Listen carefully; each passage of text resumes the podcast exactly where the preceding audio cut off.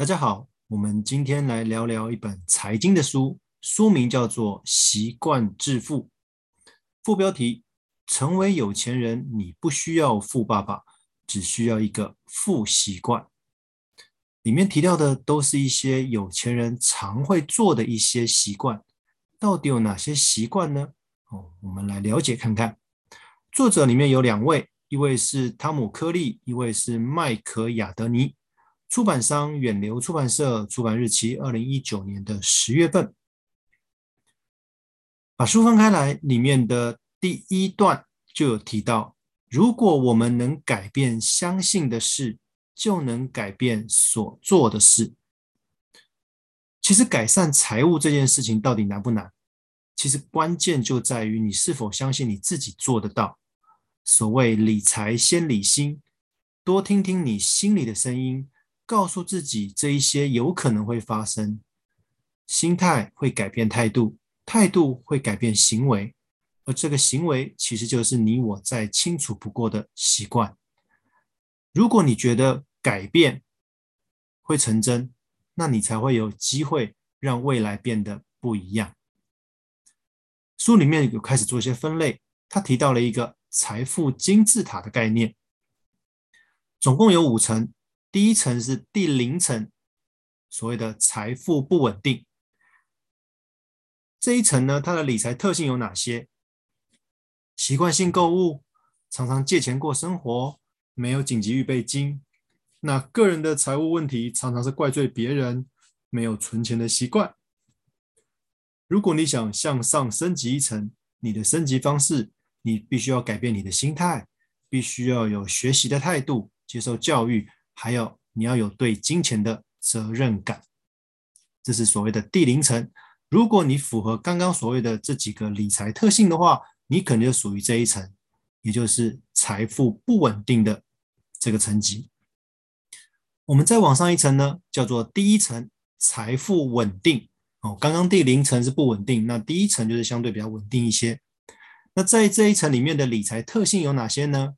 比如说，你至少要有三到六个月的紧急预备金，你有基本的个人医疗、意外、人寿保险，那你的收入来自于持续的工作，然后你的工作空窗期不能太久，这是属于第一层财务稳定的。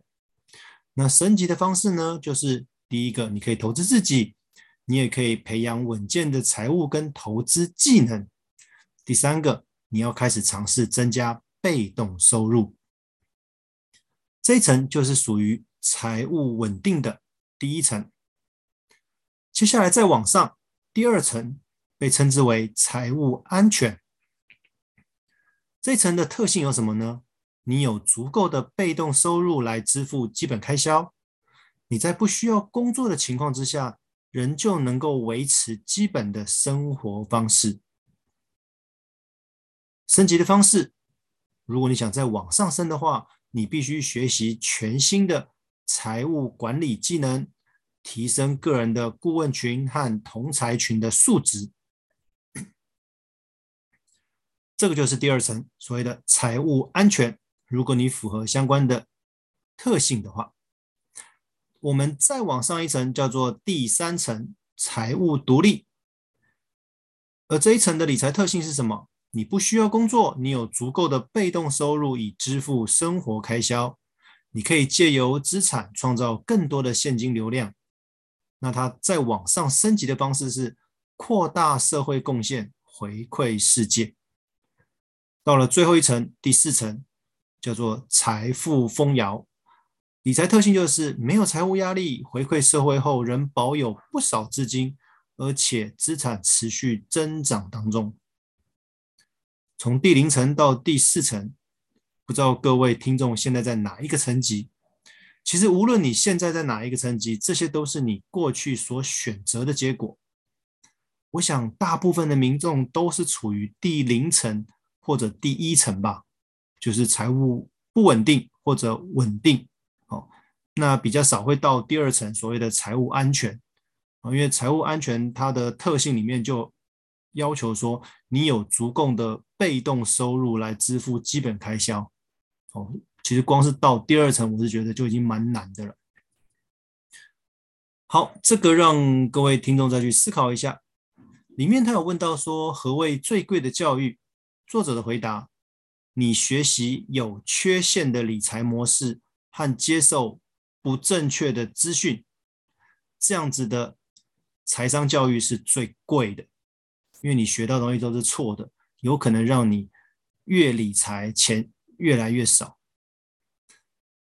他又问一个。何谓最难的学习呢？刚刚是问何谓最贵的教育，现在是问什么是最难的学习。作者回答：要消除过去所学到的所有错误、误导跟有缺陷的知识，这个是最难的，因为你过去一直学到的都是不完整的一些理财的观念或者是方法，那你要把它改变，这个当然是不容易的。所以作者才会说，这个是最难的学习，就是把过去学到错的，把它抹除掉，重新再学习。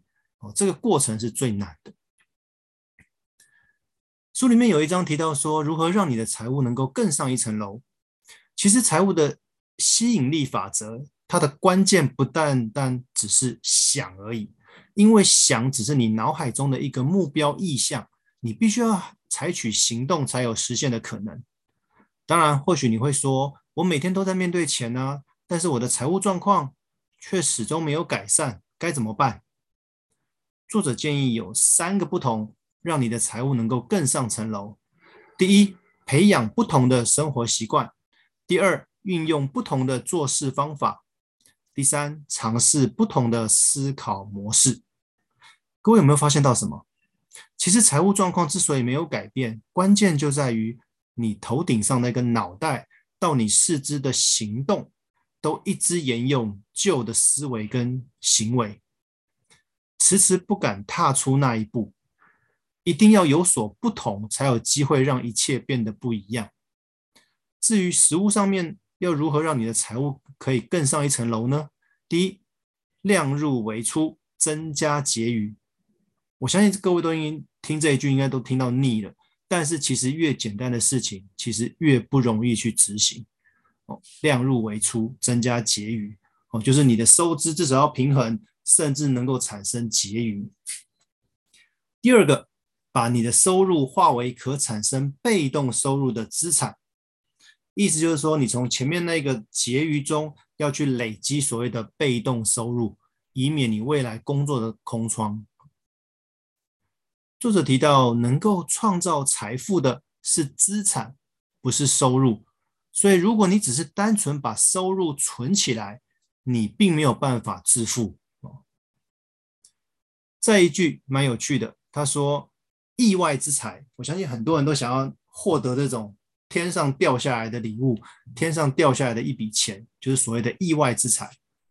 作者提到，意外之财，它通常会确保他们的财富。缩减回到他们有能力处理的金额。其实这在我过去的文章曾经提到过，我们理财是从少开始。如果你今天连一万块都管理不好，未来你有十万块，你有一百万，你也一样管理不好。所以，纵使你今天有偏财运，真的掉下了一笔大笔的金额，但是因为你不善理财，它很容易就会回到你原始的状态。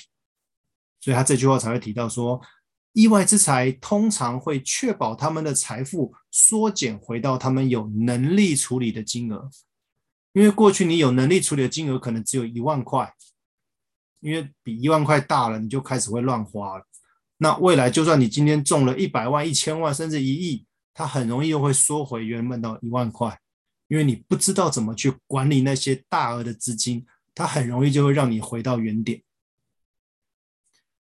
所以里面有一个很重要的观念，就是如果你今天幻想成为有钱人，可是作者提到，其实大部分的人无法致富的九个原因。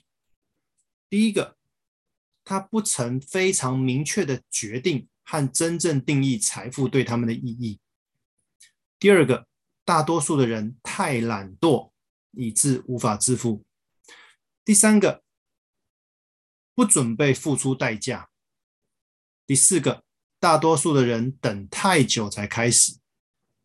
第五个，害怕的心态阻止他们前进。第六个，等到他们懂得够多。第七个，关注的是线性的收入，而不是被动收入。第八个，把责任交给别人，而不是自己承担。第九个，一面对挑战就放弃。唯有好的想法才会产生好的行为跟结果。如果你一直停留在舒适圈，一直害怕面对挑战的话，是不会有任何的改变。最后一个，延迟的力量。其实一般而言呢、成功的人士他拥有很大的耐性，而且倾向于延后享受工作的成果。他的关键区别在于，这些成功人士他并没有背负所谓的消费型债务，因为他们没有背负消费型债务的人擅长延迟满足，而有背负消费型债务的人，他却不擅长，就是他没有这个耐心。有背负消费型债务的人呢，他意味着他无法抵抗消费欲望，他长期处于消费超支，导致会有比如说像信贷啊、卡债之类的短期负债出现。所以作者推荐三个简单的小技巧。第一个，请你写下金钱的目标清单，并把它们放在每天都可以看到的地方。第二个，每次你起心动念想买某样东西时，该好好思考那个是想要还是需要。第三个，请教年龄比你大得多的人，了解他们希望在你这个年龄是用什么不同的方式处理金钱。因为这本书的其中一位作者，他在过去的五年内研究了两百三十三位有钱人跟一百二十八位穷人，他分析了里面一百四十四个问题的结果，总共回复大约五千五万两千个答案，所以他最后在书中整理出了三十条很重要的理财习惯。那至于有哪些习惯呢？我推荐各位把这本书买来翻翻看。再跟各位分享一下，书名叫做《习惯致富》，成为有钱人，你不需要富爸爸，你只需要富习惯。今天分享到这边，谢谢各位。